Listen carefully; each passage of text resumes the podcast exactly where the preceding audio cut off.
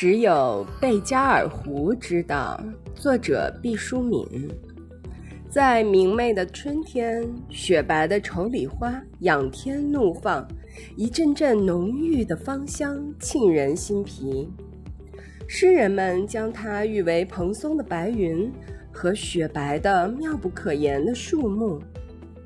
丑李树下是情人约会的地方。丑里所表达的爱情是一种绵绵的柔情。叶赛宁在《请吻我吧》中写道：“在丑里充满柔情的沙沙声中，响起了一个甜蜜的声音。我是你的。没有丑里的爱是一种没有柔情和甜蜜的爱，因此。”当小伙子向姑娘表达爱意时，常常向心爱的姑娘投去一把头丑李枝。